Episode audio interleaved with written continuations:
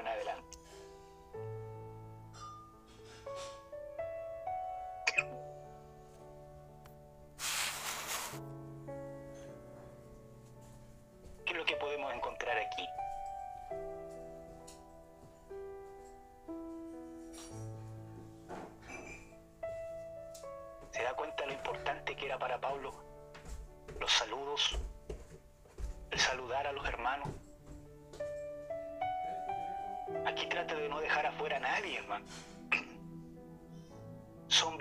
Versículos que utiliza el, apóstol Pablo para saludar a los hermanos.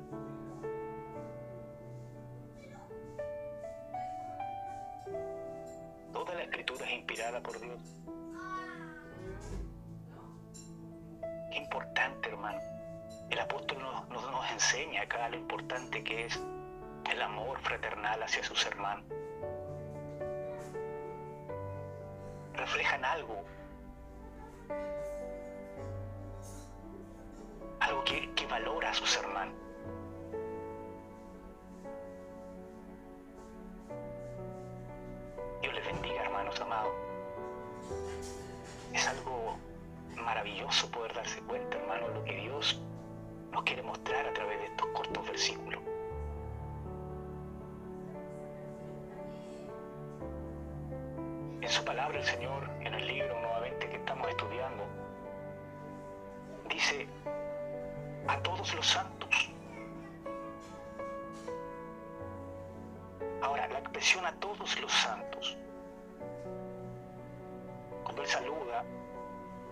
Manera como Él se refiere usualmente a los cristianos en las cartas, a los santos en Cristo. Pero no es la única manera a la cual, con la cual el apóstol Pablo se refiere a los cristianos. También les llama hermanos. Es así como el apóstol empieza cada carta. Acá empieza la carta a todos los santos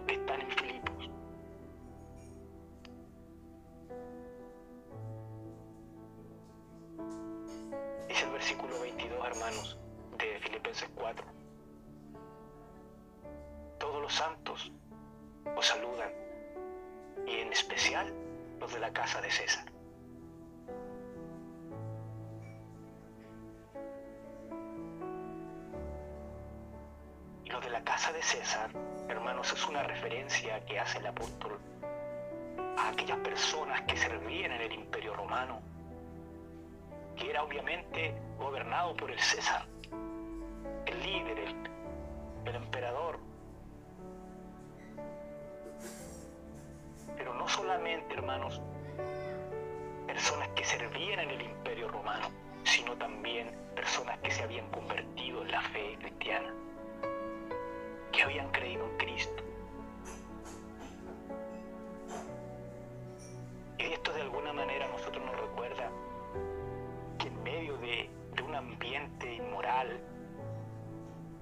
era Roma, de un ambiente hostil para, para permanecer en el Evangelio, para permanecer en la fe en Cristo, en medio de, de la sociedad corrupta, como lo era aquel, aquel lugar donde se prohibía muchas veces y se sacrificaba a los que creían en Cristo, solamente había que rendir honor y culto al emperador. Ahí igual habían personas que habían venido a Cristo por medio de la fe. Personas que habían escuchado de Cristo, que rindieron sus vidas en medio de ese mundo, en medio de ese lugar, en medio de esa vida hostil, de ese ambiente inmoral y pecaminoso trabajaban para la casa de César, pero eran creyentes, hermano. Eran creyentes, como usted y como yo. El apóstol Pablo no los deja fuera de esto. El apóstol Pablo se acuerda de ellos, sabe de estos hermanos que están allí en ese lugar y les dice a los hermanos filipenses, estos hermanos les mandan saludos. Estos hermanos envían saludos a ustedes.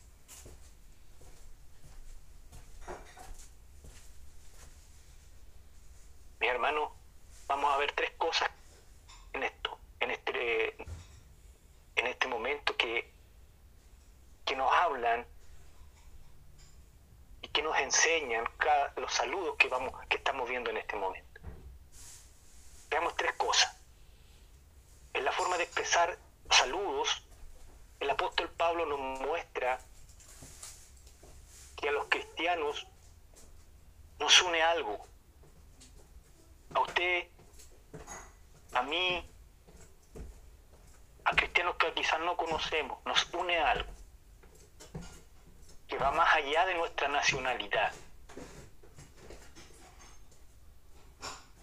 que va más allá de nuestra cercanía física y geográfica, donde nosotros nos encontremos. A pesar de la distancia que podamos tener para con otros hermanos, hay algo que nos une. Pablo está preso en una cárcel en Roma. A pesar de ser de otras regiones y casi con seguridad, hermanos, que la mayoría de los creyentes no se conocía. ¿Cuál es ese vínculo mayor que, que nos une? Y es que ambos, hermanos, ambos están en Cristo. Cuán importante es estar en Cristo. Por ende somos hermanos, porque estamos en Cristo, porque nuestro Padre es uno. Eso nos une. Nuestro Padre es uno. Y estamos en Cristo. Nos dice, saludad a todos los santos que están en Cristo. Esa es la realidad de todos nosotros los creyentes. Permanecer en Cristo. Si usted es cristiano, hermano, hermano, es porque usted está en Cristo. Es imposible ser cristiano y no estar en Cristo.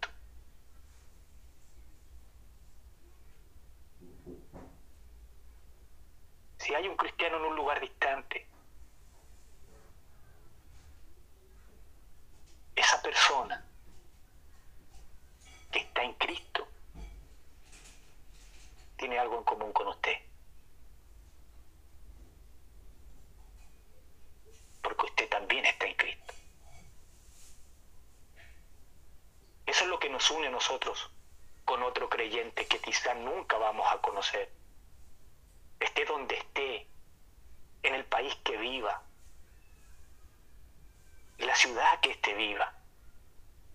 El hecho que usted lo une a Él es que tienen el mismo Padre y que ambos están en Cristo. Esto es bueno mantenerlo en nuestra mente. Tenemos más en común, y esto ponga, ponga mucha atención en esto. Tenemos más en común con un cristiano que está muy lejos quizá de nosotros, a quien no conocemos y que tal vez jamás vamos a conocer en esta tierra. Pero tenemos más en común con aquel cristiano que con un hermano, hermano terrenal que no es creyente.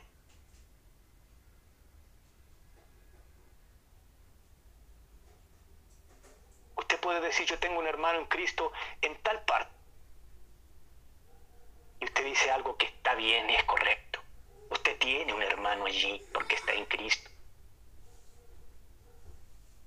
Y tiene algo más en común que con un hermano terrenal que no conoce a Jesús. Porque su hermano, si no conoce a Cristo, no está en Cristo. Por lo tanto, aunque usted tenga un hermano lejos, pero si él está en Cristo, es su hermano, hijo del mismo Padre.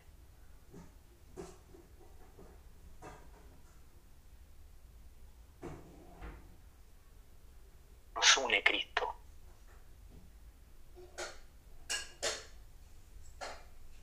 Tenemos el mismo Padre. Para Pablo, hermanos, cristianos nos unía algo que va más allá de la nacionalidad de cada uno y la cercanía física que tengamos con, con ellos.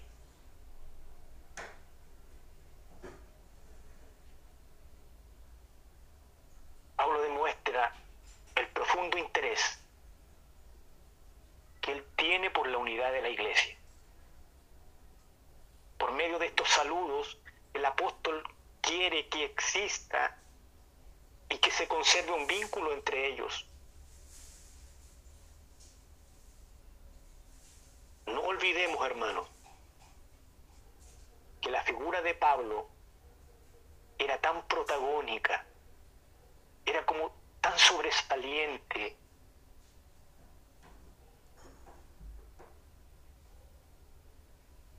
Era muy conocido el apóstol Pablo por su vida, por su sacrificio, por lo que él hacía, por su amor por Cristo, que donde él estuviese llamaba la atención.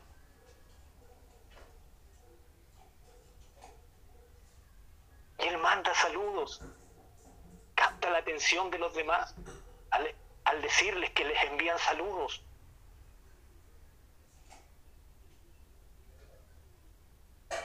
Hemos dicho esto desde el principio, hermano, que esta es una de las cartas más personales del apóstol Pablo. Es una carta distinta a las demás. Es un amor especial por, por la iglesia de Filipo. Había un, una comunión más íntima que con las demás iglesias.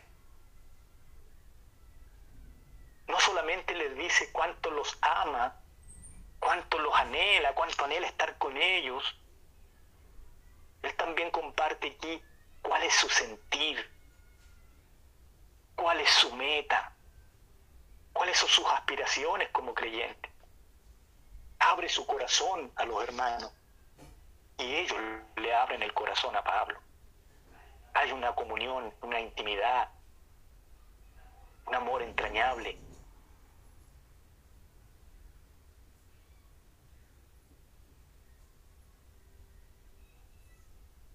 Pero al terminar con los saludos, hermano, dice de los hermanos os saludan, los santos los saludan. Él quiere que la iglesia de Filipos se sienta amada,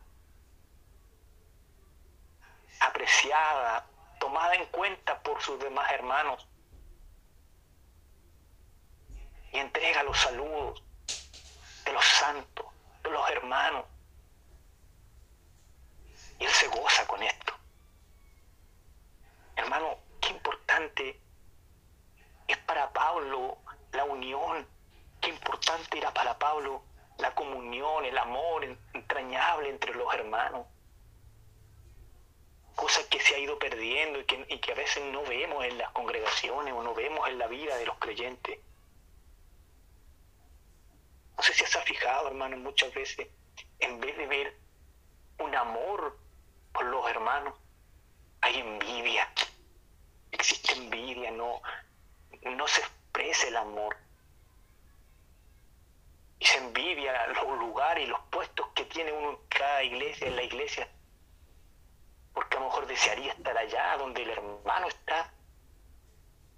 Comienza a haber una rivalidad, pero no es lo que nos enseña Pablo.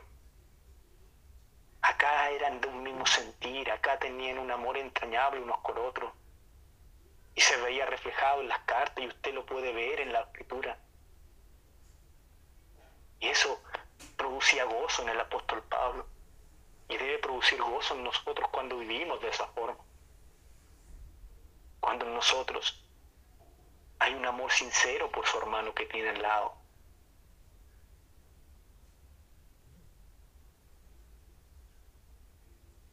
Nos demuestra, hermano, el profundo interés, un genuino interés. Él quiere ver siempre a la iglesia que se tenga en cuenta, que esté unida que nos recordemos, que nos extrañemos. Una pregunta para usted, hermano, a esta hora. Y yo también me la voy a hacer. ¿Usted ama a sus hermanos? Ama a los que están conectados hoy. Ama a los que no están conectados hoy.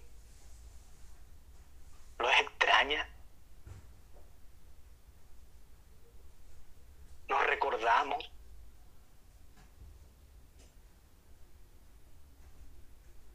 Es lo que ellos hacían. Es lo que la iglesia de Filipo, con Pablo, había un amor especial, algo que, los unía, que, que los hacía ser uno solo. Eso es lo que Dios nos quiere enseñar, de que podamos vivir de esta forma, como iglesia, una iglesia unida, una iglesia que tenga un mismo sentir como se nos ha ido predicando en el estudio. Que nos amemos, que nos recordemos, que nos preocupemos del bienestar del otro. Que no nos olvidemos que somos hermanos, estamos en Cristo y que somos hijos del mismo Padre. Somos una familia, siempre siempre lo decimos. Nosotros somos una familia. Y como familia, cuando usted tiene un hermano o un familiar enfermo o con aflicción, usted está allí porque es su familia.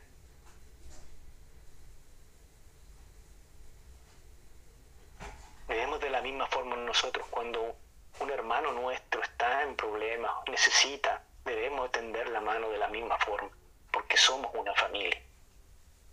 De esta forma vamos a demostrar que somos creyentes verdaderos y que realmente ha habido un cambio y una transformación en nuestra vida. Por sus frutos los conoceréis, por cómo usted lo es, por su forma de vivir, por sus acciones, por su conducta.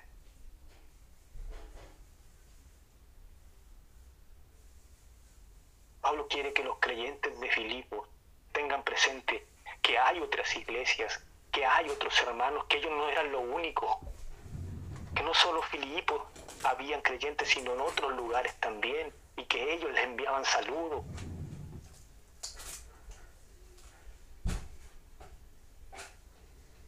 Es así entender de que en otros lugares también habían hermanos suyos y estos les enviaban saludos.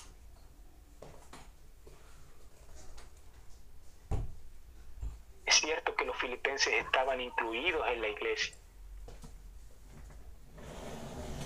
Pero Pablo quería dejar en claro que la iglesia era mucho más que los filipenses. No solo ellos eran los creyentes, sino que había muchos más a su alrededor.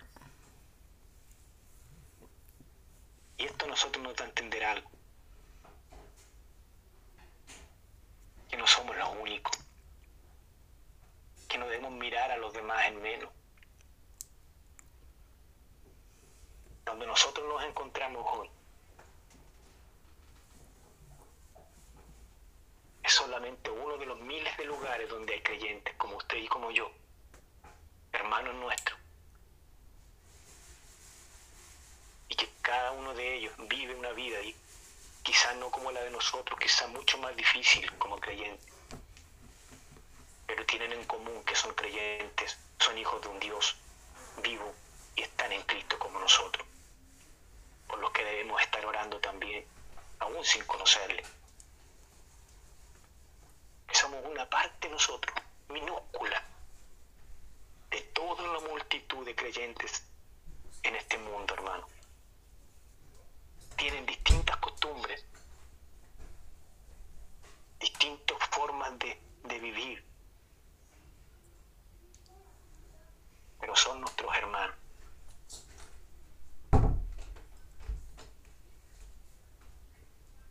Muchas veces nosotros nos creímos el centro de las cosas. Nos miramos nosotros y decimos, pero si estoy viviendo una etapa muy difícil, estoy sufriendo. Y creemos que somos los únicos que estamos sufriendo. Y nos acongojamos y muchas veces nos enrabiamos y, nos sentimos como tan, como que somos los únicos que estamos viviendo esto. Pero dice en su palabra, hey, hay otros hermanos que también están padeciendo. Hay otros hermanos en otro lugar que también están pasando dificultades. Están viviendo vidas amargas, vidas de sufrimiento. Tú no eres el único que está sufriendo.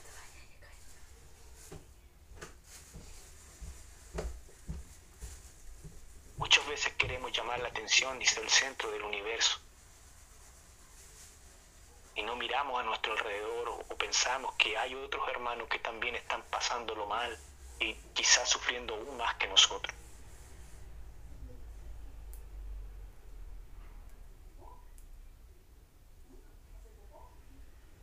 Aquí está nuestra iglesia. Nosotros somos la iglesia de Cristo. La iglesia de Panguilén nosotros. Esta es la iglesia donde usted pertenece, a la iglesia que, está en la localidad tanto. Es ahí donde se congrega, más bien dicho. Pero en otros lugares también hay hermanos que se congregan. Y también son la iglesia de Cristo. Es importante, hermanos, que podamos tener esto de sentir a los demás. Eh, ponernos en el lugar del otro. Tenemos una gran familia. Tenemos otros hermanos. Seamos conscientes, hermanos, de, de lo grande y numeroso que es que es la iglesia de Jesucristo.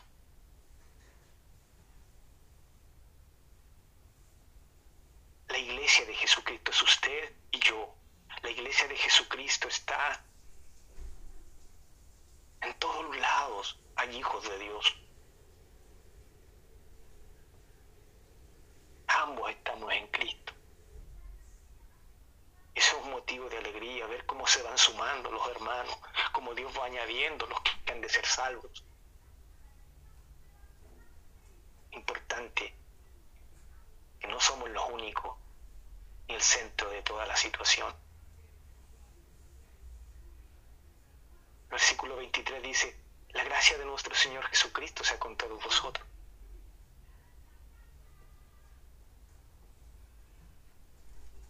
¿Qué es gracia, hermano? Una pregunta, ¿qué gracia? Podemos decir que la gracia es el favor no merecido. Es un don. Usted sabe que un don es un regalo. Pero debe ser entendido en este sentido, hermano. Es un favor no merecido para las personas que merecen justamente lo contrario. Es algo que usted no merece, sino que merecemos otra cosa. Cuando decimos la gracia de nuestro Señor Jesucristo, estamos diciendo algo muy particular de la gracia es que ella proviene de Dios, proviene del Señor. La gracia es de nuestro Señor Jesucristo. Es la gracia que Dios otorga al hombre. Es, la gracia que Dios otorga a la criatura. A veces utilizamos esta expresión, oh, esa persona tiene mucha gracia. Hermano, el concepto que la Biblia usa para gracia es mucho más grande que eso.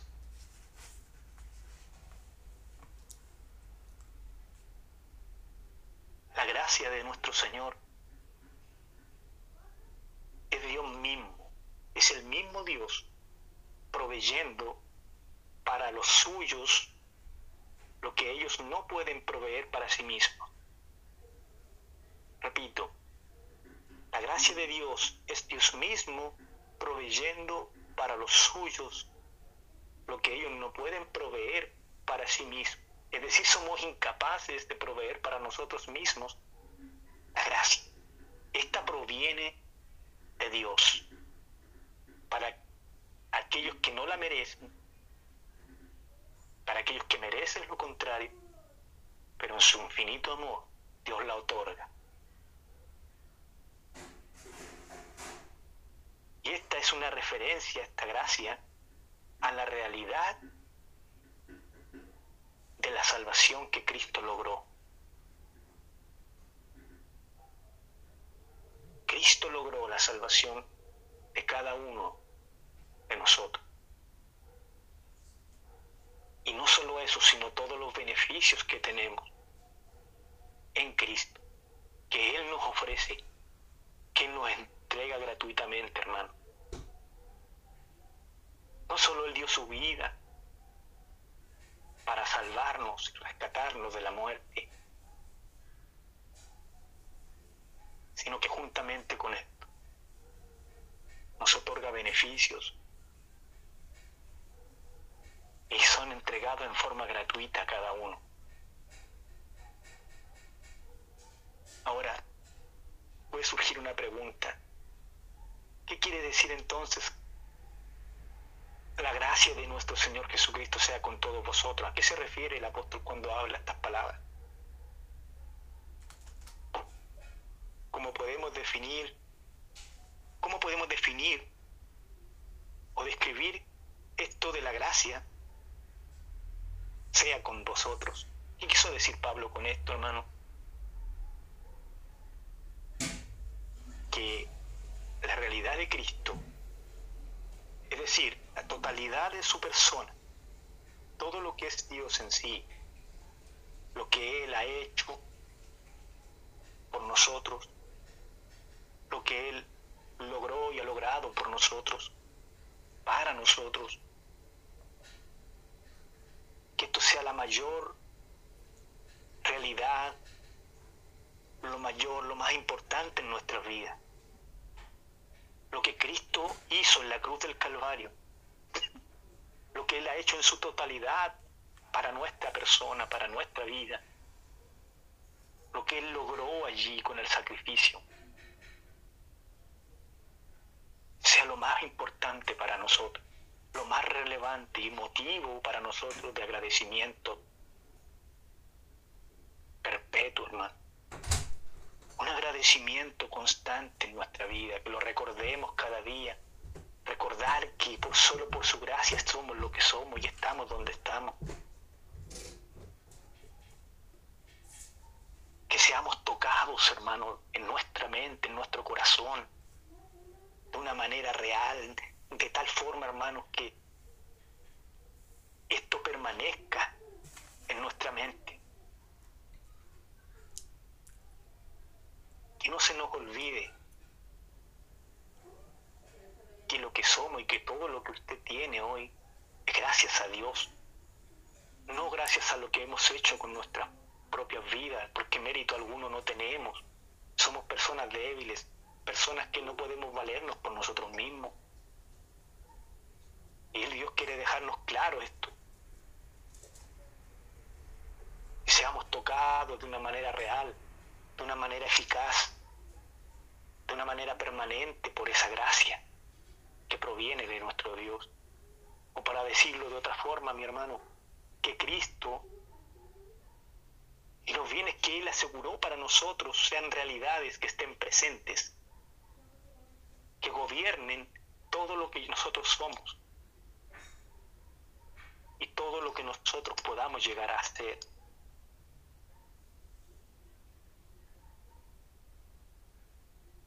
Querido hermano, hermana,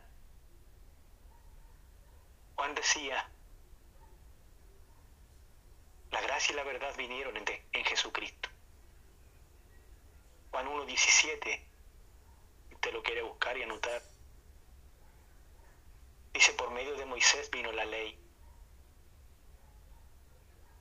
por medio de Jesucristo vino la gracia y la verdad. Y antes, en el versículo 16, y de su plenitud, ¿la plenitud de quién, hermano? plenitud de Jesucristo, de su plenitud, nosotros tomamos gracia sobre gracia. De Cristo en la gracia. Cristo es la gracia de Dios. Él por medio de su vida, de la muerte de Cristo, de la vida de Cristo, de la resurrección de Cristo, obtiene para nosotros salvación. Con todos los beneficios que esto conlleva. Salvación y vida eterna.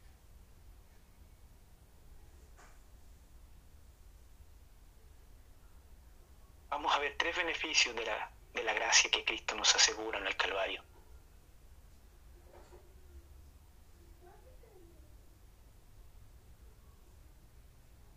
Gracia de nuestro Señor Jesucristo sea con ustedes. ¿Cómo yo me puedo apropiar de esta gracia? ¿Cómo es que la gracia de Cristo es conmigo o es para mí? ¿Cómo me apropio de esta gracia? Tres realidades que son expresiones y beneficios de la gracia.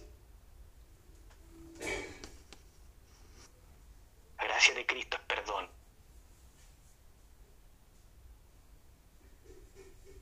La gracia de Cristo, hermano, es paz. La gracia de Cristo es poder. Pero tampoco es solamente perdón, paz y poder.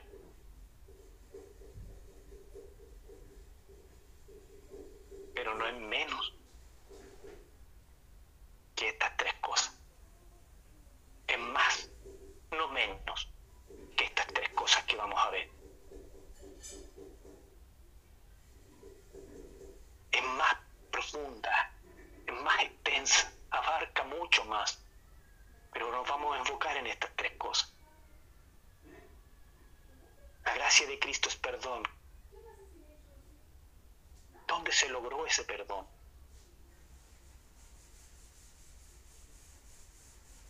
Ese perdón se logró en la cruz del Calvario.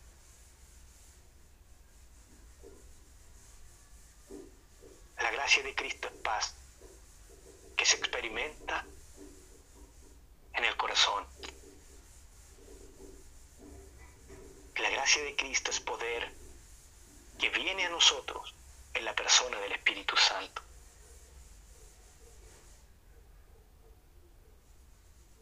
Y estas tres cosas están tomadas, hermanos, de la misma carta que usted y yo estamos estudiando, el libro de Filipenses.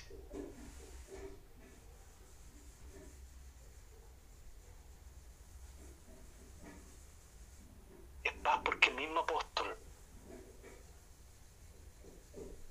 empieza diciendo al comienzo de la carta, gracia y paz sean a vosotros.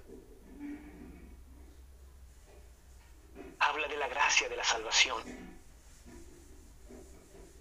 y la paz que es el efecto para nosotros. La paz que Cristo logra en la cruz, en la que el cristiano experimenta en su vida, a lo largo de su vida. Pero también es perdón, porque ahora de acuerdo a Filipenses 3, versículo 9,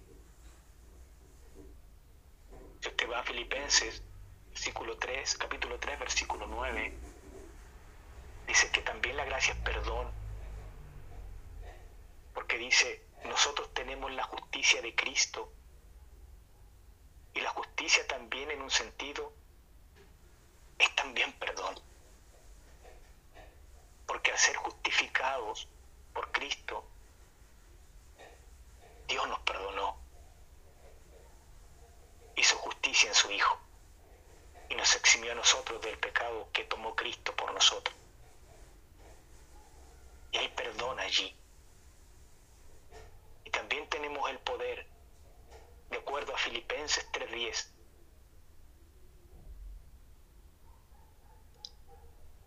como beneficio de la gracia, como expresión de la gracia.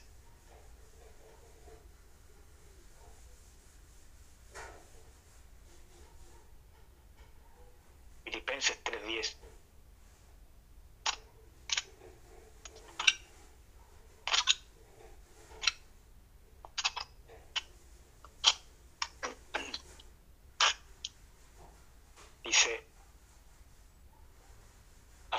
conocerle y el poder de su resurrección y la participación de sus padecimientos, llegando a ser semejante a Él en su muerte.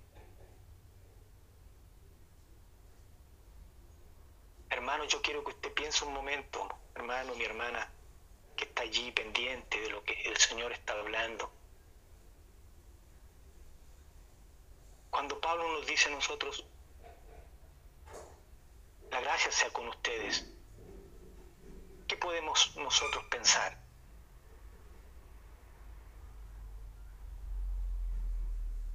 Como lo hemos visto así a grandes rasgos, los versículos, lo que hemos estado viendo, podemos pensar en tres cosas, mi hermano. Y lo vimos recientemente. Lo acabamos de ver.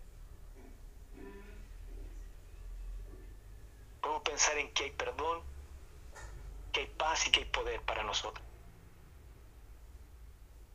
Ahora nosotros no conocemos cada una de las necesidades que otros tienen.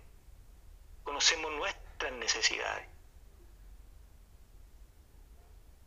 Usted no conoce la necesidad de su hermano que está al lado o de su hermano que está allí conectado.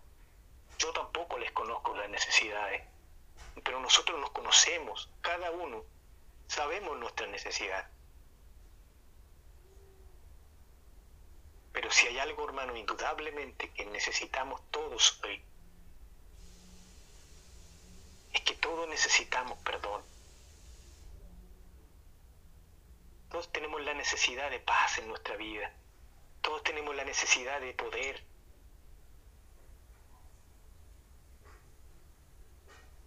Necesitamos perdón.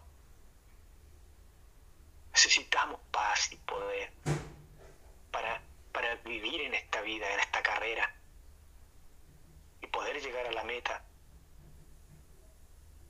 al fin de nuestra carrera cristiana.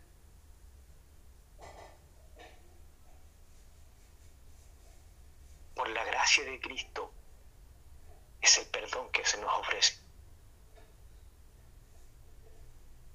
Y es perdón, hermano, porque por medio de la muerte de Cristo, Él recibe el castigo que a nosotros nos correspondía.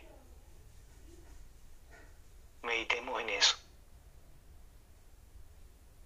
Es perdón para nosotros, porque por medio de esa muerte, de la muerte de Cristo, del Hijo de Dios en la cruz del Calvario,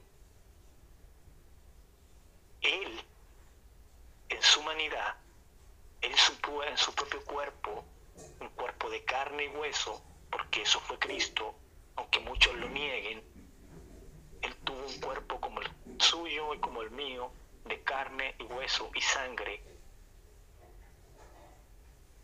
No era un ángel, como muchos dicen, no era alguien que se valió, que era un ser espiritual. No, Él sufrió, hermano. Sufrió en su humanidad. Él recibió el castigo que usted y yo merecíamos por nuestros pecados, por lo que nos correspondía a nosotros. Él lo pagó. Por lo tanto, en la cruz del Calvario hay algo hermoso que Cristo hizo por nosotros y es obtener el perdón de nuestros pecados. Dígame usted si eso no es digno de admiración. Dígame si, si eso no es algo por lo cual usted y yo debemos estar agradecidos todos los días de nuestra vida. Que no teniendo nada bueno, hermano, ni siendo merecedor de nada, Él ocupó nuestro lugar allí y nos ofrece perdón, nos ofrece salvación, vida eterna. Su muerte es el pago para que nosotros no tengamos que ser condenados un día allí cuando seamos juzgados. Porque usted y yo será juzgado, hermano. Seremos juzgados inevitablemente vamos a ser juzgados.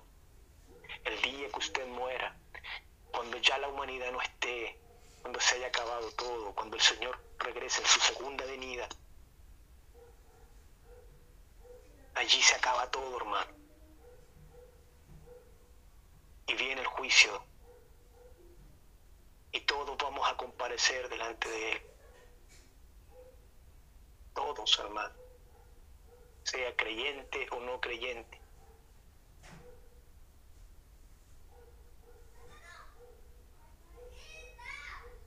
Pero los que están en Cristo dice que no hay condenación para ellos. ¿Para quiénes? Para los que están en Cristo ya no hay ninguna condenación. Si usted está en Cristo, no hay condenación para usted. ¿Por qué, mi hermano? ¿Por qué no hay condenación? Por lo que estamos viendo. Porque Él pagó por sus pecados en la cruz. Lo eximió, en otras palabras, de la condenación eterna. Por lo tanto, ya no podemos ser condenados. Pero sí vamos a tener que dar cuenta por lo que hayamos hecho mientras estuvimos en la tierra. Pero no es para condenación. Y eso debemos tenerlo claro en nuestra vida. Tenemos que tener esa total confianza de que si estamos en Cristo, no hay condenación para nosotros. Cuando Pablo dice, hermano, la gracia sea con vosotros, está hablando de la necesidad de perdón que necesitamos todos los días nosotros. Todos los días pecamos, todos los días necesitamos y estamos carentes de perdón. Porque constantemente pecamos, constantemente estamos ofendiendo a Dios.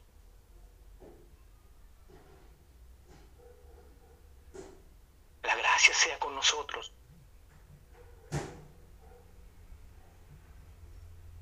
Eso es una buena noticia, hermano, para el creyente que ha pecado. Para el creyente que sabe que el pecado es una ofensa contra Dios. Usted sabe, mi hermano, que eso es una ofensa contra Dios. Sabe que el pecado es una ofensa contra Dios. Esto es el pecado, hermano. Es grave. El pecado es algo, es algo grave. Muchas veces lo vemos tan superficialmente y no le damos la importancia. Escuche con una atención. El pecado es una ofensa contra Dios. El pecado es un desprecio a la gloria de Dios. Es un insulto a la santidad de Dios. A la sabiduría de Dios. A la bondad de Dios.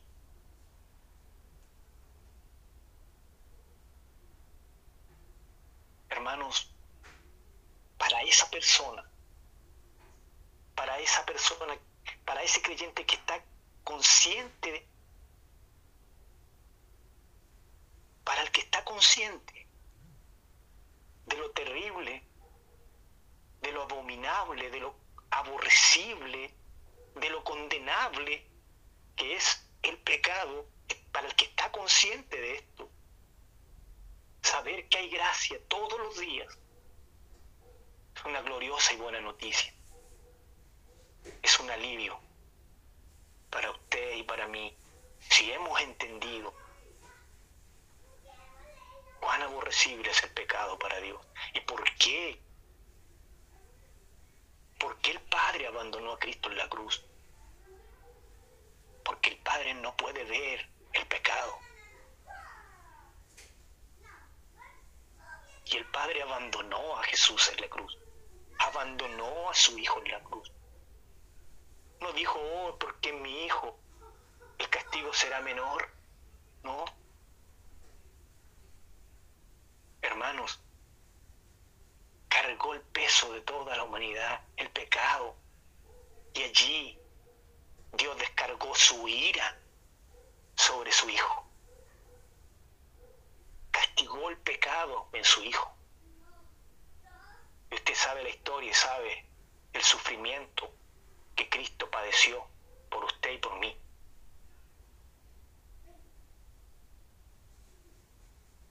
Qué aborrecible es el pecado para Dios. Si lo vemos desde ese punto de vista y, y pensamos un poco, cuán grande es el amor de Dios para haber ocupado nuestro lugar en esa cruz, para haber cargado sus pecados y los míos en esa cruz. Si entendiéramos totalmente esto, nuestra vida sería diferente. Quizá nuestro esfuerzo sería mayor por, por agradar y amar a Dios. Muchas veces se nos olvida, muchas veces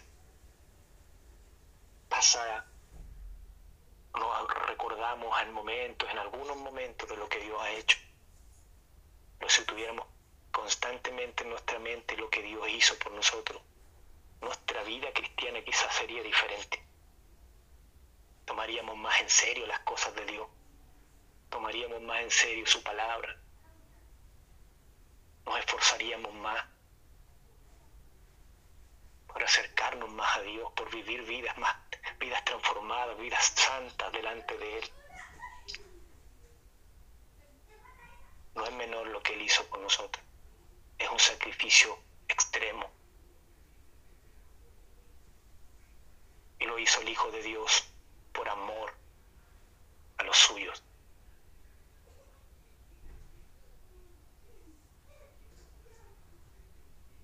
Oh, eh, pero hermano, uno puede decir, pero que tú no sabes. Pudiéramos decir, yo pequé. Yo quise pecar. ¿Qué pasa ahí? Si yo quise pecar. Hermanos,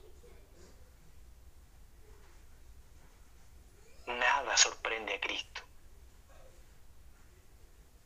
Alguien dirá, pero si yo soy tan malo, yo hice, yo hice esto, yo pequé. Pero Cristo, a Cristo esto no lo pilla de sorpresa.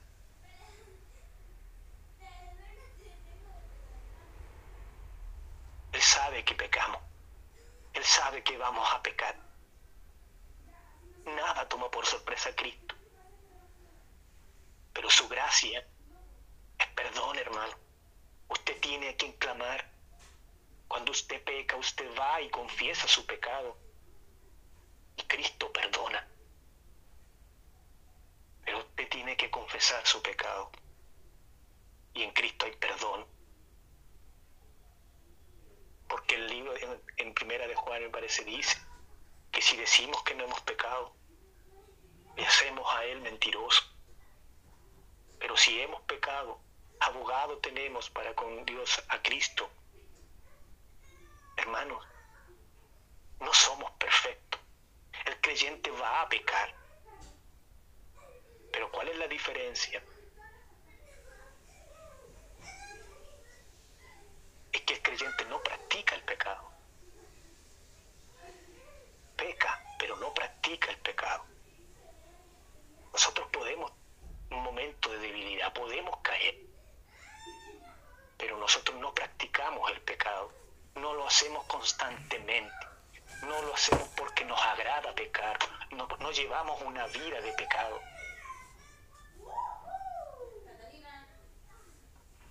El que practica el pecado es del diablo, porque no conoce a Jesucristo.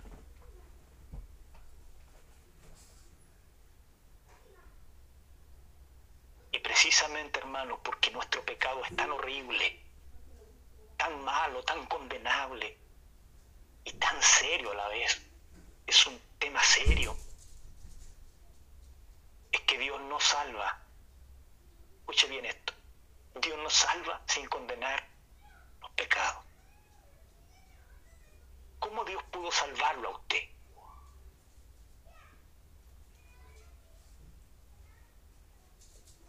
¿Pudiera Dios haberlo perdonado simplemente?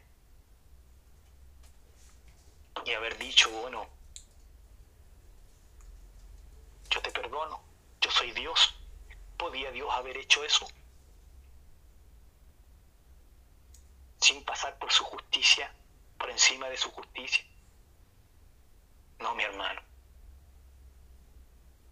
salva a nadie sin condenar ese pecado de aquella persona. Por eso es que Cristo murió por usted y por mí. Porque allí se cumplió tanto su misericordia como su justicia. Cuando usted pecó, cuando yo pequé, Dios perdonó ese en Cristo. Dios lo condenó en Cristo y nos perdonó a nosotros. Pero Él tenía que condenar el pecado, castigar el pecado para poder salvar. Tenía que alguien pagar el precio de este pecado para poder tener y eximir al pecador de su pecado. Eso es lo que Cristo hizo en la cruz del Calvario, nuestro lugar, cumplir la justicia de Dios que exigía castigo para el pecado. La palabra, hermano, esas palabras profundas que Cristo pronunció en la cruz, ¿qué decían? Como le decía anteriormente, Elí, Elí, lama sabachthani. Dios mío, Dios mío, él estaba citando el Salmo 22. Diciendo, Dios mío, Dios mío, ¿por qué me has desamparado? ¿Por qué me has dejado? ¿Por qué me has abandonado? ¿Se ha puesto a pensar usted en lo que implica esto? Esto es lo que implica, hermano. El Hijo de Dios, escuche con atención, el Hijo de Dios, amado,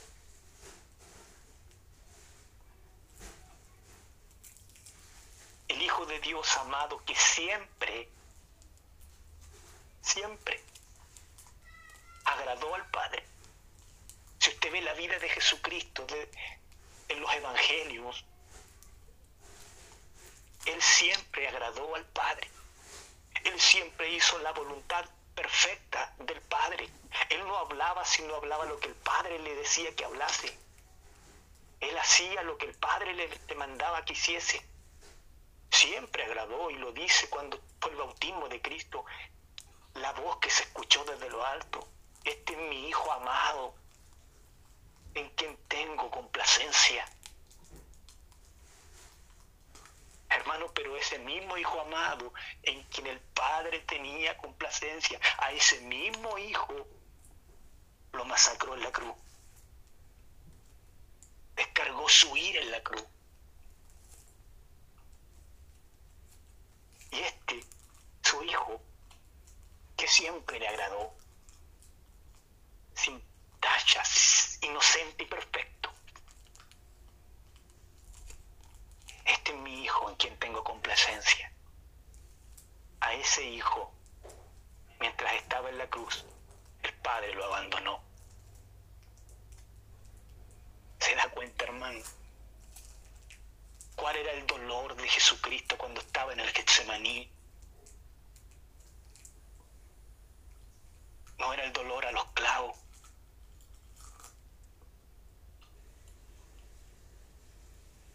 no era el dolor a pasar por la cruz.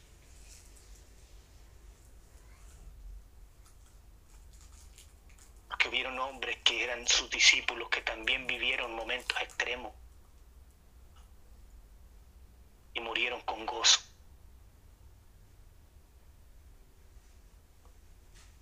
Hermano, no era ese miedo que tenía Cristo por, cuando dice, si pude pasar de mí esta copa, hazlo, pero que no se haga mi voluntad sino la tuya. Él no se refería, no se estaba refiriendo a la muerte y al dolor de los clavos.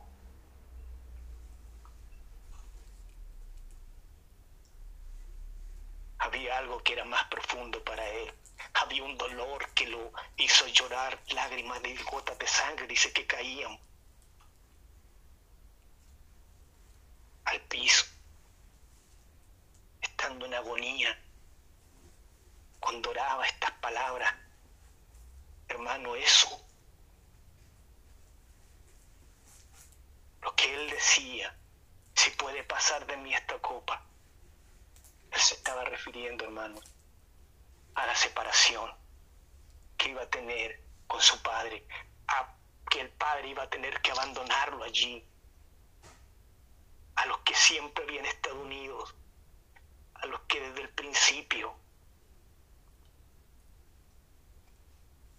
allí hubo una separación. Y ese, esa era la prueba mayor de Jesucristo, hermano. Porque usted se da cuenta que Él en todo momento sabía que iba a morir. Sabía que iba a morir y de la forma que iba a morir. Pero siempre, cuando estaba con sus discípulos, era Él siempre dando el ánimo a sus, a sus seguidores no se quejaba de que iba a morir porque él sabía lo que venía.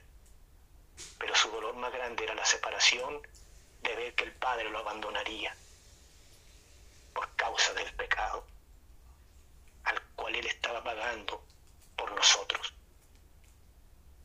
El pecado es tan horrible y condenable y detestable para Dios que abandona a su Hijo, mi hermano, mientras condena el pecado nuestro y el de la humanidad en la cruz del Calvario. Por eso la gracia es perdón. Es un perdón real. Por eso el apóstol Pablo en Efesios 1.7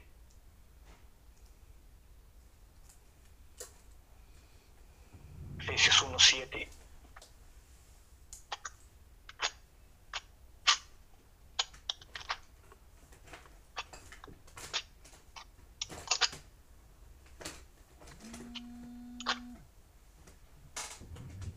dice, en quien tenemos redención por su sangre, el perdón de pecados, según las de su gracia.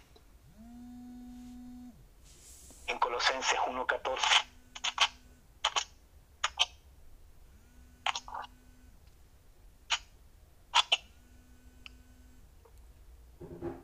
en quien tenemos redención por su sangre, el perdón de pecados. La gracia es perdón, hermano.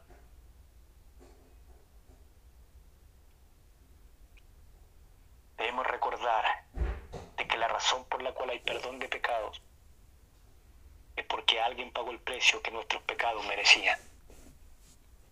Jesucristo, el Hijo de Dios.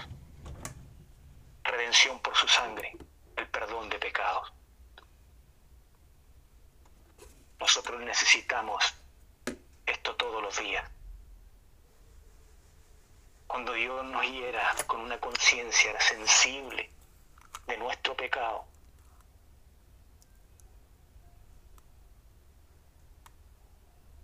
Dios te estará bendiciendo, hermano. Eso será un regalo. Tener hipersensibilidad cuando pecamos, darnos cuenta de, de que no es correcto, de, luchar para no pecar. Por- porque eso nos va a hacer nosotros mirar hacia el Calvario y decir, ahí está mi esperanza, ahí está el perdón, ahí se logró el perdón. Que Dios nos regala a nosotros una conciencia del pecado. Mi hermano, mi hermana, si usted ha llorado por su pecado, si usted se ha sentido mal cuando ha caído en errores, si usted ha sentido vergüenza, si ha sentido asco cuando usted ha pecado, si ha sentido reproche para sí mismo, eso es bueno, hermano. Porque es el Espíritu Santo con su aguijón viniendo y diciéndole, eso no está bien, eso no está bien, no es correcto. Y eso es precioso, hermano. Porque en ese momento uno va a ver a Cristo.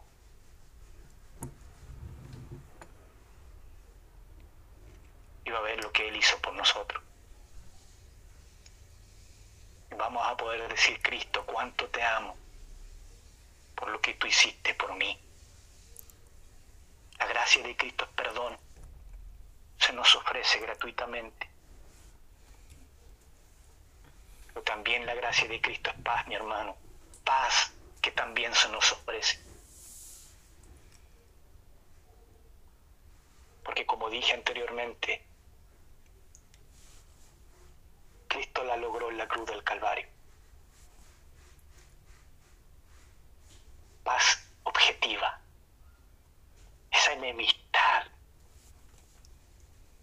que había entre Dios y nosotros. Cristo la remueve. Y por eso en la cruz del Calvario también hay una reconciliación. Y esa reconciliación es necesaria cuando ha habido enemistad.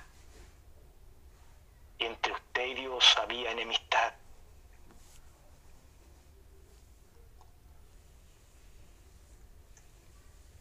La enemistad entre el hombre y Dios. Pero esa paz que Cristo asegura en la cruz no solamente es una paz objetiva, no es, una, no solo una paz que no cambia, no es una paz segura, no es una paz que obtenida en el tiempo, sino que el Espíritu Santo viene y trae esa paz y la hace una realidad vivencial. Usted vive esa paz, la mantiene constantemente. La hace una experiencia viva en el creyente. Eso es la gracia.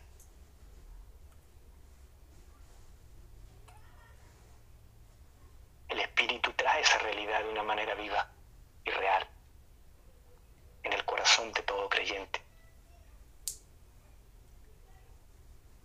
No vivamos nosotros como si hubiese otra realidad mayor que lo que Cristo ha hecho.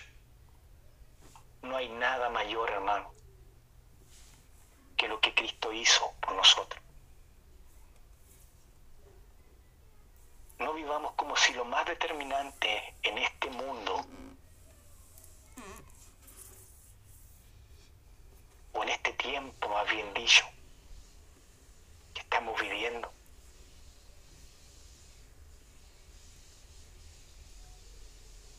no vivamos como si lo más determinante sea no contagiarnos de un virus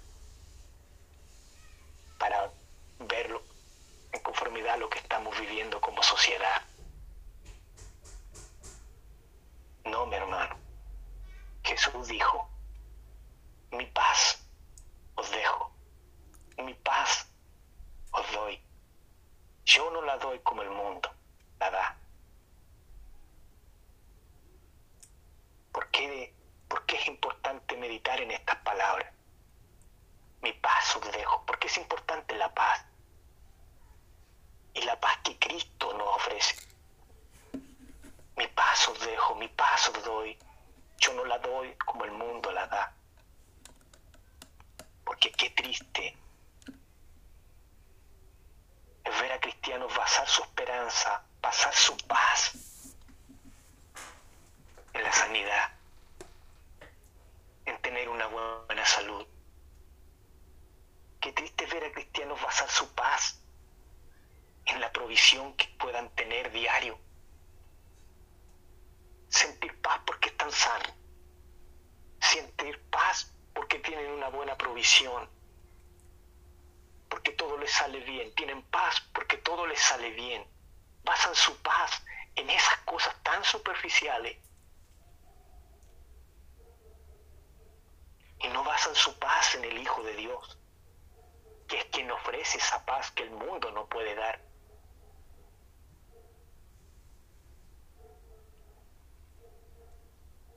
Solo Cristo puede dar esa paz que usted y yo necesitamos. Eso no es el Evangelio. Que yo base mi paz en esas cosas no es el Evangelio, no es lo que Dios quiere, no es lo que Cristo nos dice allí en ese versículo, sino que él es nuestra paz. Él es el príncipe de paz. Nuestra paz está en Él. El Evangelio produce pecadores conscientes de su pecado. yo no estoy consciente de mi pecado, no dejaré de pecar, porque no estoy consciente de lo que estoy haciendo. Produce pecados conscientes de su pecado, pero conscientes también, hermano, de la realidad de lo que tienen, de lo que somos en Cristo, de la paz de Dios que experimentamos en nuestra vida. Por eso es que Pablo en su argumento en Romanos 8 dice, si Dios es por nosotros, ¿quién contra nosotros? Si usted tiene a Cristo en su vida, ¿quién puede ser contra usted? Usted tiene paz, tiene perdón, tiene poder, porque está en Cristo.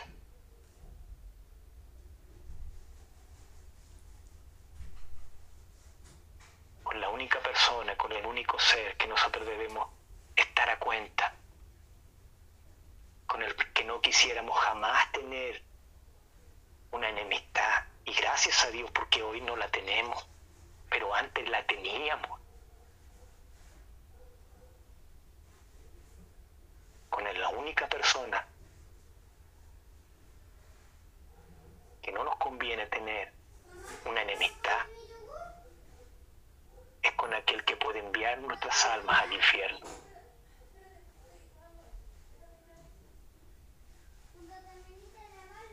esa persona ahora no solo nos perdonó a nosotros. Mira hermano, esa persona no solo lo perdonó a usted, no solo me perdonó a mí, no solo perdonó a aquellos que han nacido de nuevo y aquellos que han rendido su vida a Cristo. No solo nos perdonó, sino que es nuestro Padre. Y nosotros sus hijos. Él es nuestro Padre. Él nos ha dado un espíritu de... No nos ha dado a nosotros, no nos ha dado un espíritu de esclavitud.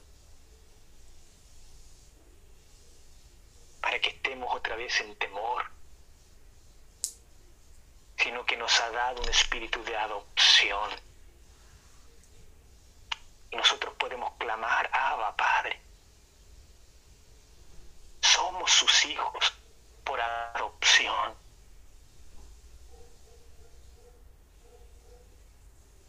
El Espíritu da testimonio a nuestro espíritu de que somos hijos de Dios. Su Espíritu le da testimonio, el Espíritu le da testimonio a su Espíritu, hermano, de que usted es un hijo de Dios. Y si hijos, también herederos. herederos de Dios y coherederos con Cristo, si es que padecemos juntamente con Él, para que juntamente con Él seamos glorificados. Mire qué importante, si es que padecemos juntamente con Él. Y muchas veces queremos gloria sin sufrimiento. Muchas veces queremos fruto sin trabajar. Y aquí dice que si padecemos juntamente con Él, juntamente con Él seremos también glorificados. No solo se nos ha dado el privilegio de gozarnos con Él, sino de también padecer con Él. Es un privilegio.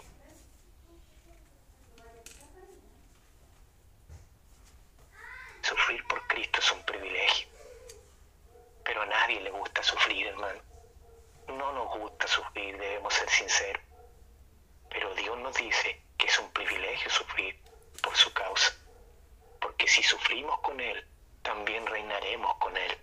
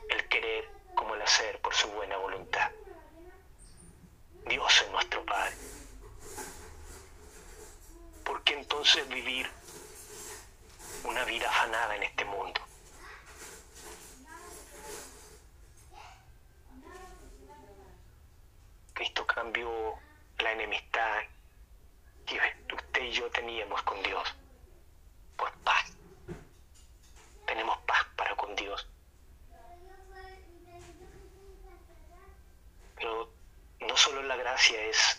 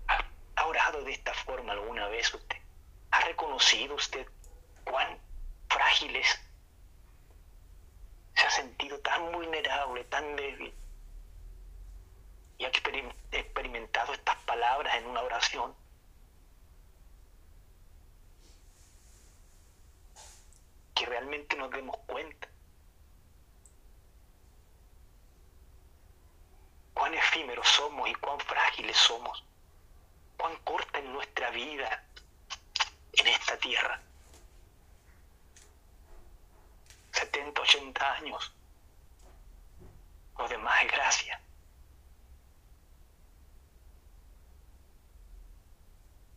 Eso es el hombre. Superficial. La gracia es poder que transforma. Pero la gracia también es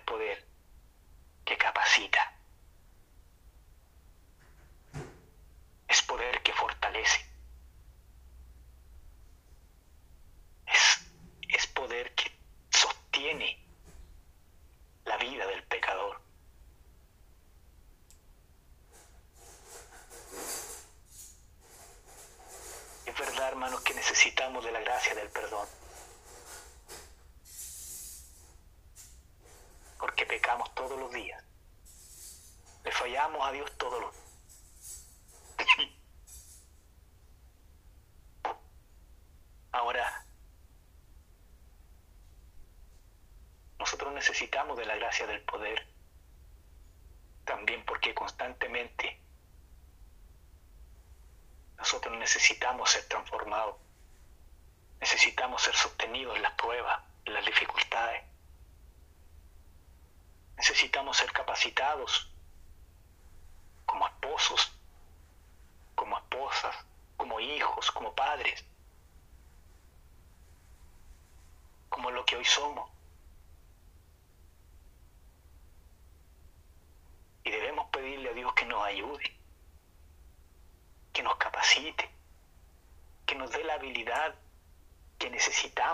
Ser hijos que honren a Dios.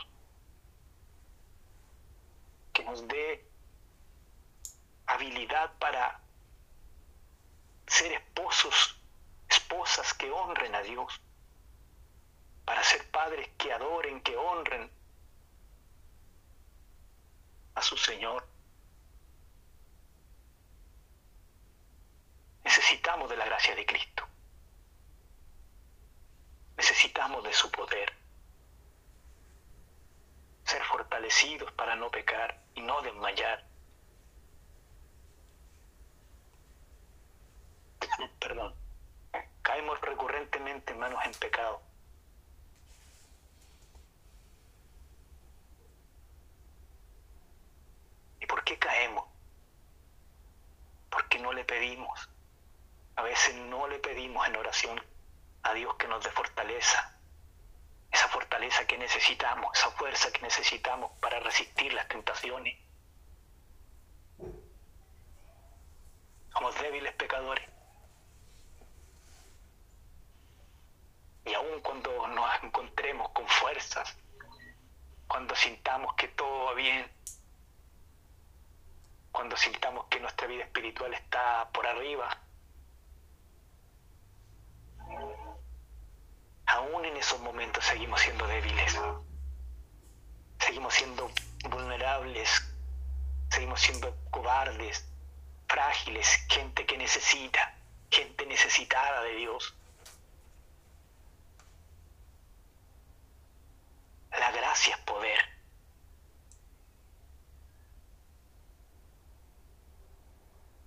Si hay un versículo bíblico, hermanos, que, no, que conocemos, pero que, que nos cuesta creerlo, lo que dice, en Lamentaciones,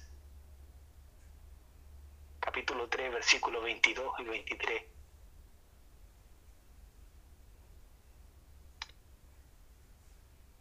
Tus misericordias son nuevas cada mañana.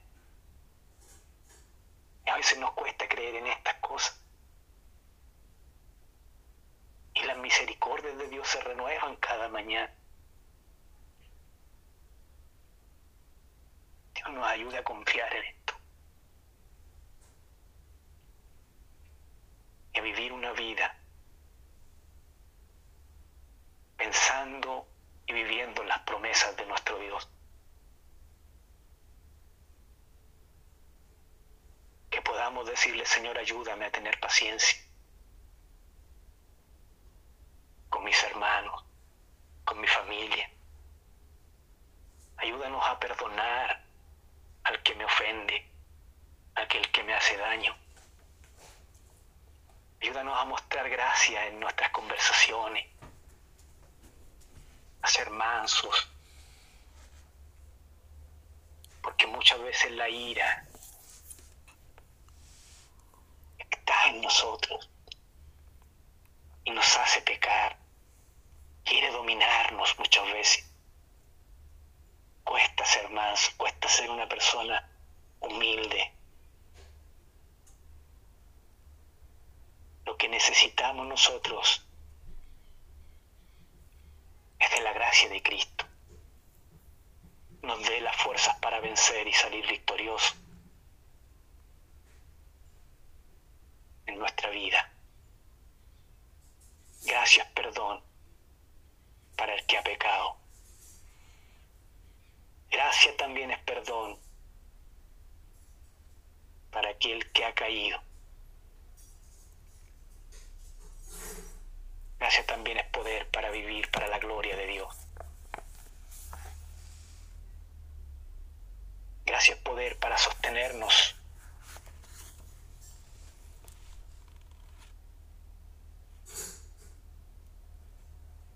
Hermanos, es poder para sostenernos. ¿Te recuerda lo que Pablo decía? Que él había sido llevado al tercer cielo, donde dice que él oyó cosas inefables, que no le era al hombre dado expresarlo con palabras.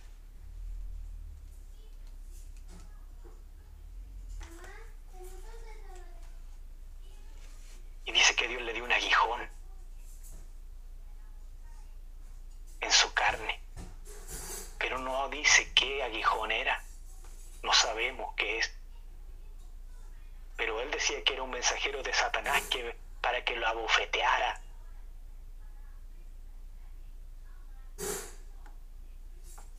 explicando que esta situación que estaba ahí, el aguijón en su carne, lo humillaba y él estaba cansado de esto. Pablo dice que le ora al Señor. Hermano, Pablo ora al Señor. Pablo le clama al Señor.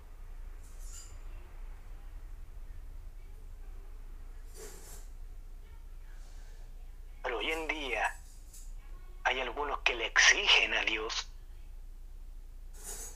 Acá dice que Pablo le ora al Señor. Pablo se arrodilla y le gime al Señor, le llora al Señor, le clama al Señor. Pero hoy en día hay algunos que decretan y le exigen y tienen aún a los ángeles como sus servidores. No dice que él decretó que este aguijón se fuera de él. Dice que él le oró y le pidió a Dios que quitara de él este aguijón. Tres veces le he rogado, dice, Señor, quítalo de mí.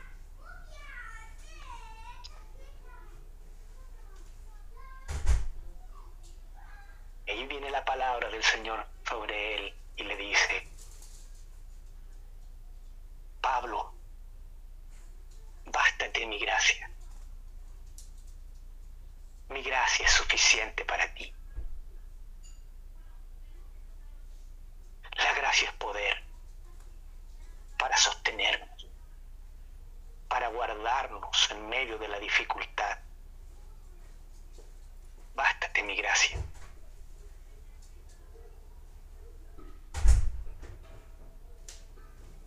para librarnos, para guardarnos. Cuando hay una prueba, cuando hay una tentación. Dios, mis hermanos, se puede glorificar si tú luchas y estás luchando con una tentación.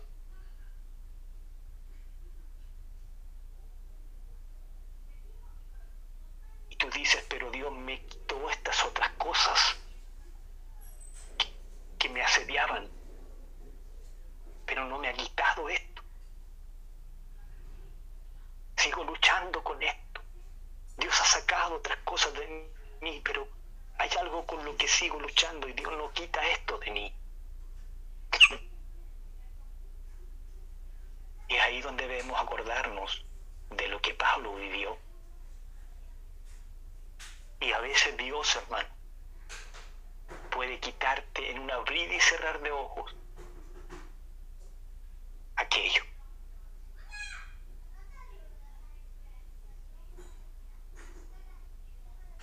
Pero a veces Dios se quiere glorificar de otra forma.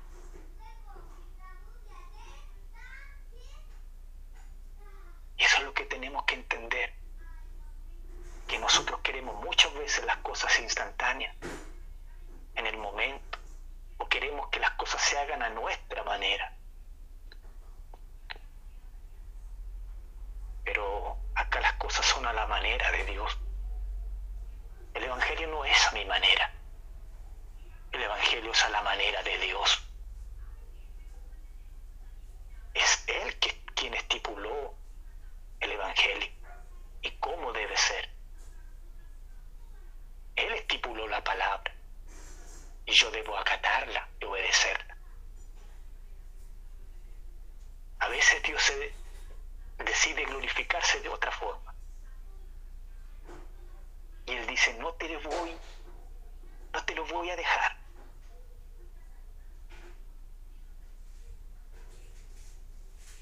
O ese dice, vas a seguir con tu problema, para que luches con eso para que vengas siempre y acudas y te acuerdes de pedirme gracia todos los días. Porque mi gracia es suficiente. Y tú tienes que entender eso. Que aunque estés pasando momentos de aflicción y dificultad, Él no te ha abandonado. Él está ahí.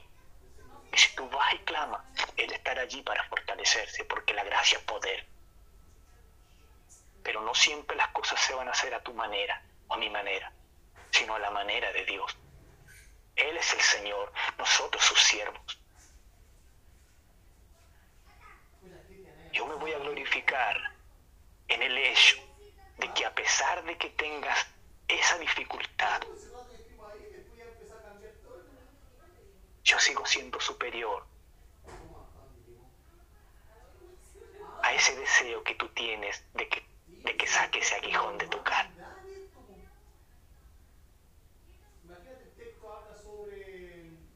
Yo soy superior a ese deseo que tú tienes. Para que siempre nos recordemos de Él, para que siempre Él esté por sobre todas las cosas, para que siempre entendamos que dependemos de Él y vamos y acudamos a Él. Y la respuesta que le da Pablo, le da el Señor a Pablo, y hoy también a nosotros. Bástate mi gracia. Mi gracia es suficiente, Pablo.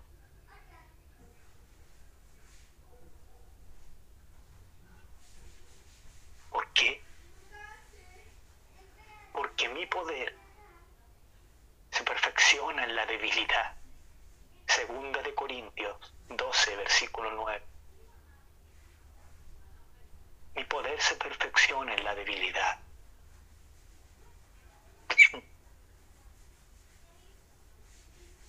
¿A qué se refiere cuando Dios dice esto? Una pregunta que podría surgir en, en, nuestro, en nuestra mente y es, y es normal que a lo mejor por no entender la escritura muchas veces nos hagamos esta pregunta. Cuando dice el Señor, mi poder se perfecciona en la debilidad. La pregunta que puede surgir es, ¿el poder de Dios necesita ser perfeccionado? Todopoderoso? ¿Por qué dice que su poder se perfecciona en la debilidad? ¿A qué se refiere con esto? Es una pregunta que puede surgir. No, mi hermano. Él es todopoderoso, todo suficiente. Cuando Pablo escucha esto, lo que él está diciendo a Pablo es, mi poder en tu vida lo vas a experimentar de una manera más plena, en otras palabras, de una manera más llena, más completa, más perfecta, cuando tú estés en lo más profundo de tu debilidad. Eso es lo que está diciendo el Señor con estas palabras. Pablo, mi poder en tu vida, tú lo vas a experimentar de una manera más plena, de una manera más profunda, más completa, más perfecta, cuando estés en lo más profundo de tu debilidad.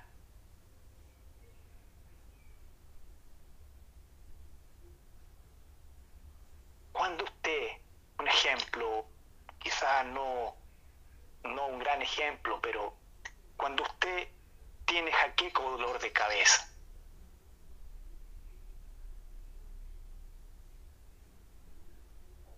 ¿qué toma? Un ibuprofeno, por ejemplo.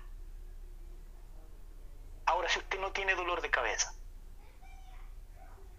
y tuvo, toma un ibuprofeno, no va a no se va a dar cuenta de nada, no va a producir efecto quizás en su vida. Pero cuando usted tiene un dolor de cabeza y no lo está pasando bien y se toma un analgésico y ese analgésico comienza a obrar y a hacer efecto, usted va a darse cuenta de que ese dolor de cabeza va a desaparecer.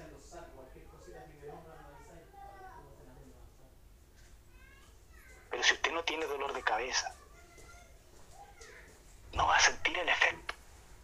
Más o menos, no es el ejemplo ideal, pero es para que nos demos cuenta entonces de lo que el Señor quiere decirle a Pablo. De que cuando más débil el hombre esté, el poder de Dios se va a hacer más fuerte. Se va a perfeccionar, va a ser más completo, más pleno. En medio de esa debilidad de Pablo. Lo que el Señor está tratando de enseñar a este mi hermano, a Pablo, es, en otras palabras, para que se entienda mejor, hermano, tú vas a experimentar mi poder en medidas extraordinarias, en una medida extraordinaria, cuando experimentes tu debilidad en maneras extraordinarias.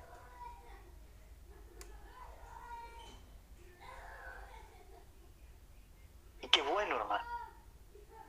Eso es bueno, porque todos de alguna manera hemos sido o seremos afligidos en algo que nos humille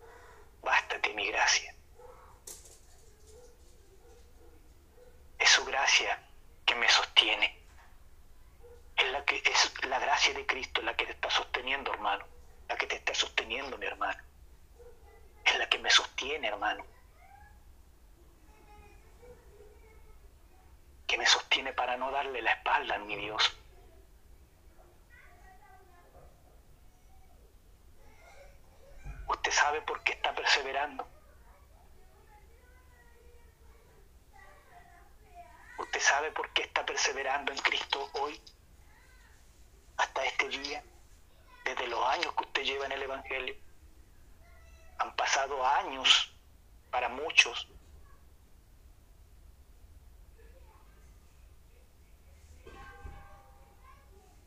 no ha sido porque usted tiene algo extraordinario en usted.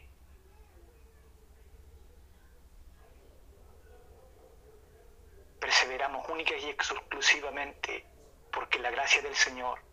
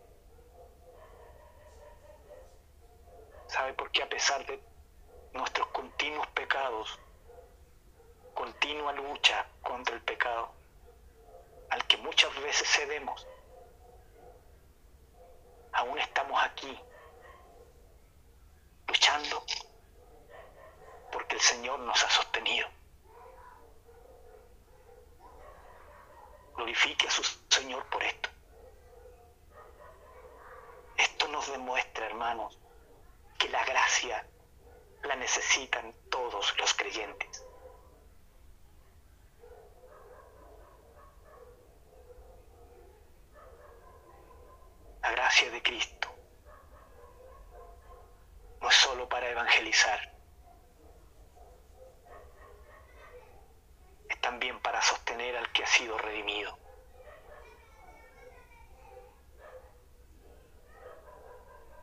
Esta carta que la llamamos la carta del gozo. Pablo escribe esto y, nos demuestra el, el medio por el medio que Pablo nos demuestra aquí el énfasis lo hace por medio de argumentos, por medio de sus propios testimonios, de que Cristo y solo Cristo es superior a todo lo que el hombre pueda tener y superior a todo lo que el hombre pueda experimentar. Es lo que Pablo nos habla en la carta. Él nos ha demostrado a lo largo de la carta, en estos cuatro capítulos, que ser salvado por Cristo, que tener comunión con Él, está por sobre cualquier cosa. Por sobre cualquier cosa que el hombre pueda poseer en esta vida. Todo ser humano tiene necesidad de afirmación. Todo ser humano tiene necesidad de gozo. Buscamos deleite. El hombre busca deleite. Busca satisfacción. Busca un significado para su vida. Todos quieren tener un sentido en su vida sentirse que valen. Todos buscan un propósito, tener un sentido de esperanza. Todo ser humano busca esto. Y todo ser humano busca seguridad. Y no es malo buscar esto. Eso habla de nuestra condición de humanos. Necesitamos y estamos activamente buscando estas cosas, consciente e inconscientemente.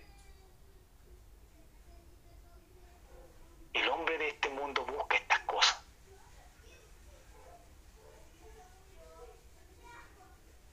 Busca estas cosas que hemos visto. Las repito, hermano. afirmación, gozo, significado, propósito, seguridad. El hombre de este mundo busca estas cosas. Y las busca en las cosas buenas y las cosas malas de este mundo. Para darse cuenta después, al final, de que no pudo encontrarla en estas cosas. De que no pudieron encontrar las cosas en este mundo las busca en las cosas creadas, en las relaciones, en la búsqueda de las posesiones, en sus logros, en lo que posee.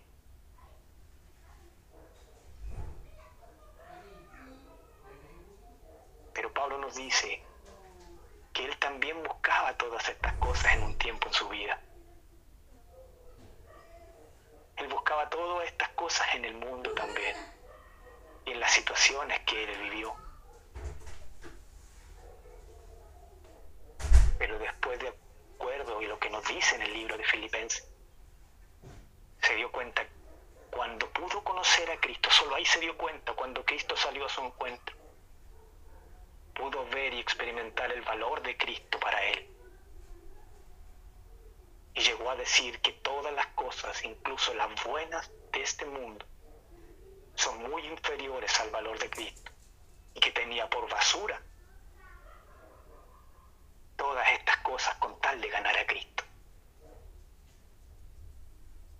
En esta vida,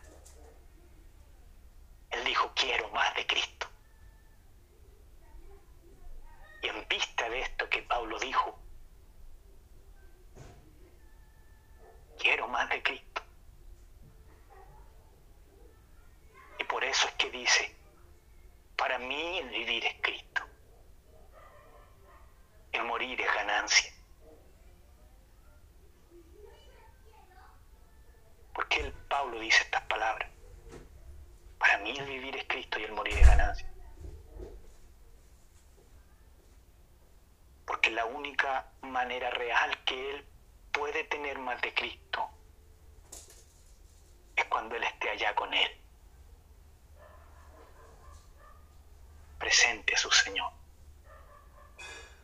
¿No nos da eso un mayor consuelo, hermano, para el día de la muerte. En Cristo está la seguridad, el sentido de significado, el sentido de esperanza, el gozo que tanto buscamos. Por eso él podía estar preso, pero también todavía seguir gozoso. Todavía podía tener contentamiento, porque no dependía de las circunstancias que Pablo vivía. Para nosotros hoy, el contentamiento y el gozo que experimentamos en el Evangelio no está limitado ni sujeto a lo que podamos vivir o a lo que podamos experimentar. Es lo que hemos entendido en el libro, lo que hemos visto, lo que Dios nos ha enseñado, que hay algo que está por sobre todas las cosas y es nuestra esperanza y es Cristo Jesús, es nuestra meta. Y que en esta vida de, sufrimiento, de, de dificultades que vivamos, el contentamiento debe estar, el gozo debe estar en un creyente, independiente de lo que vivamos.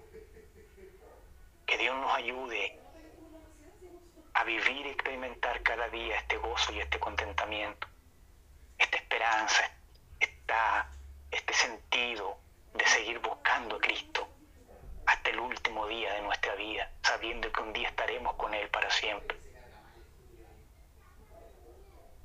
Que podamos decir como el apóstol, para mí el vivir es Cristo y el morir es ganancia. El gozo de Pablo, hermano, está cimentado en algo más seguro que las condiciones terrenales. Su gozo y mi gozo, junto con lo que Pablo dice. Si el gozo de Pablo está cimentado en algo más seguro que las condiciones terrenales, dígame usted en qué está cimentado el gozo de Pablo. El gozo de Pablo está cimentado en Cristo. Si usted es creyente, si yo soy creyente, también nuestro gozo debe estar cimentado en Cristo. Porque el mismo Dios de Pablo, el mismo Cristo de Pablo es el Cristo de que hoy tenemos nosotros. El mismo que dio su vida por Él, el mismo dio la vida por nosotros. Hermanos, hemos llegado al final de esta carta. Y ha sido para nosotros de mucho crecimiento, me imagino, personalmente lo digo para mí, he aprendido, he aprendido cosas que ignoraba, pero que no solamente que quiero que estén en la mente o en mi mente, ni en su mente, sino que las podamos practicar, vivir, experimentar en nuestra vida, que se vea un crecimiento, que, que esta palabra que este estudio nos sirva a nosotros para ir creciendo, para ir madurando, para llevar el Evangelio a otros, para que otros conozcan, para que otros puedan darse cuenta que en Cristo hay esperanza. Esto no es en vano. El que hayamos pasado meses estudiando esta carta no es en vano. Aquí tenemos material, aquí tenemos conocimiento para llevarlo para aquellos que no lo conocen. Y esto nos va a servir para evangelizar. Hemos aferrado de tal forma la palabra, la hemos hecho nuestra, y eso es lo que Cristo quiere. Hermano, yo doy gracias en forma personal por la atención que usted ha prestado durante estos meses en este estudio porque si bien es cierto, para mí es una experiencia nueva de que se me dio esta oportunidad, esta, de, de poder enseñar, de poder... Me ha servido también para, como le dijera, esforzarme más y nos ha mantenido unidos como hermanos en Cristo. Y doy gracias a Dios por esta oportunidad. Y llegando al final ya, yo puedo darle la gracia a usted por estar allí clase, porque si bien es cierto, profesor no soy, pero Dios me ha dado esta oportunidad y le he puesto el empeño y sé que Dios me ha guiado y doy gracias porque me he ido preparando y, y usted ha valorado esto. Usted ha valorado que nosotros con mi hermano Sergio nos preparemos para entregar un estudio, dice el hermano siempre, digno de ustedes, digno de un hijo de Dios, porque esto no es al lote, no es al azar, sino también debemos saber lo que estamos diciendo y lo que no estamos lo que no está en la palabra debemos dejarlo de lado y abocarnos a la escritura. Y no es algo fácil yo creo que los hermanos que han estado allí en las tanto en las clases como han estado en las predicaciones de la iglesia o en los programas radiales se dan cuenta de que no es llegar y hablar sino que dejarse guiar por el Espíritu Santo por eso hermano gracias desde ya por por su atención y por estar allí siempre. sé que están orando por nosotros y doy gracias a Dios por esto. Hermanos, el estudio ha llegado hasta acá.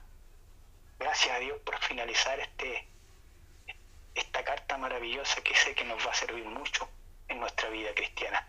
Hermanos, si hay alguien que desee entregarse unas palabras de finales, eh, creo que yo ya por mi parte lo he dicho.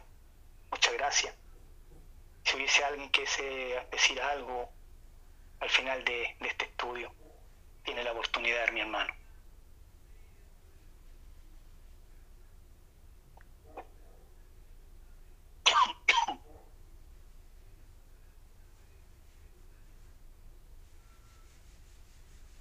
Amén.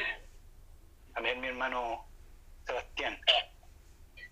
Sí, eh, bueno, yo estaba esperando ahí a ver quién me ganaba, porque yo imagino que todos los hermanos estamos en la misma condición. Eh, la verdad es que han sido varios meses que hemos estado acá juntos y eh, la verdad es que en un principio y debo reconocer yo también eh, primero no yo creo que no le damos la importancia que tenía esto o lo que Dios estaba o lo que quería hacer con nosotros. Eh, pero paso a paso eh, el Señor nos fue mostrando realmente eh, cosas increíbles. Yo lo digo una y otra vez y cada vez la escritura de, o sea, las escrituras me sorprenden porque yo no imaginaba que en, en la escritura salía todos los todos los tipos de temas que uno quisiera saber o quisiera preguntar. Eh, es increíble. Eh, doy gracias yo a, Dios por esta tremenda oportunidad, sin duda. Eh, no somos los mismos que hace unos meses atrás y, espero y confío en Dios que esto que hemos recibido, fuera de guardarlo como un tesoro, pues, como decía ahí mi hermano Cristian, que nos sirva, nos sirva para, para no solo tenerlo ahí, sino que para compartirlo, para entregarlo y hacer la vega.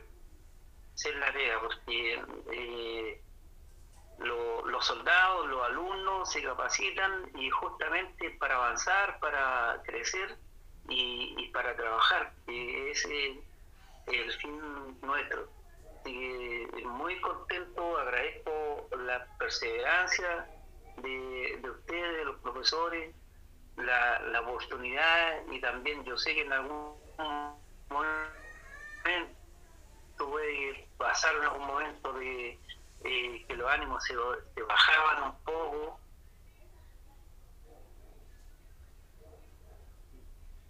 Pero Dios, Santo nos sacó adelante con este hermoso estudio, así que más que agradecido, bendiciones para cada uno de ustedes, y esto también eh, nos ayudó de gran manera a mantenernos unidos en este tiempo que yo creo que como que fue disminuyendo el proceso de la pandemia al estar junto a la palabra de Dios y a ustedes. Eso es, mi hermano, por mi parte. Bendiciones. Bendiciones, hermano Sebastián. Gracias por sus palabras yo creo que el sentir de cada uno de los hermanos a esta hora de la noche. Bien, mi hermano, eh, si hubiese alguien más que se decir algo, antes de finalizar con el estudio, ni la oportunidad, mi hermano. Amén, hermanos. Amén. Dios le bendiga, no sé cuál de los dos primero, ahí vean ustedes. A ver, vamos. Pastor, Dios le bendiga. El primero. Amén. Quiero decir en cortas, en muy cortas palabras, hermanos. Solamente gracias a Dios y gracias a los profesores por el tiempo dedicado a la iglesia, a la obra del Señor.